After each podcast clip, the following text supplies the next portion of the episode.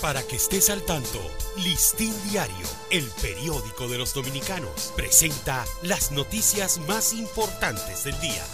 Buen día, hoy es lunes 2 de agosto de 2021.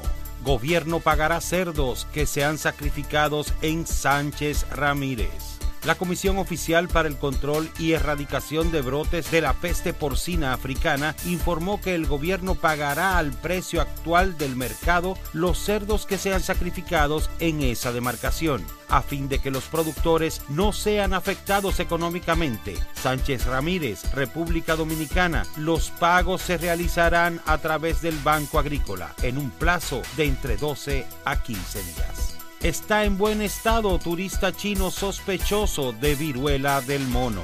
Se encuentra en muy buen estado de salud, sin ningún síntoma, con buen apetito y deseo de abandonar el hospital. El turista chino de 38 años que el país mantiene bajo observación tras ser notificado por Estados Unidos como contacto de una paciente diagnosticado con la enfermedad viruela del mono.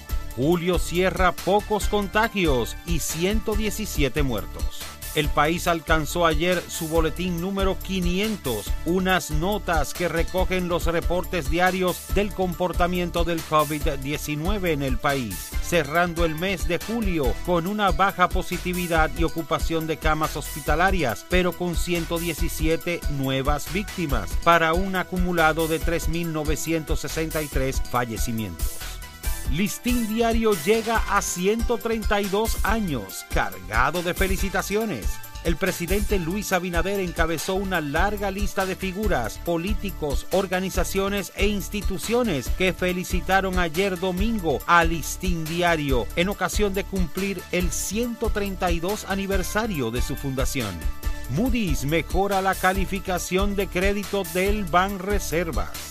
La firma calificadora internacional de Moody's Investors Service mejoró la calificación de crédito base del Banco de Reservas y su calificación de crédito base ajustada de B2 a B1. La mejora en la calificación de riesgo emitida por Moody's se corresponde con la prudencia en la gestión de negocios y en los aspectos administrativos de la Administración General que encabeza Samuel Pereira desde el 16 de agosto del año pasado. Picnic en los jardines del Palacio Nacional. Aquellos que jamás les llegó a su imaginación ingresar alguna vez al Palacio Nacional, ayer domingo les tocó la oportunidad cuando fue inaugurado el primer picnic en el ambiente exterior de la sede del gobierno. Un violoncelista amenizó el ambiente donde estaban los visitantes que ocupaban una parte de los 25 mil metros cuadrados de los jardines. Para Listín Diario, soy Dani León. Para que estés al tanto, Listín Diario, el periódico de los dominicanos, presentó las noticias más importantes del día.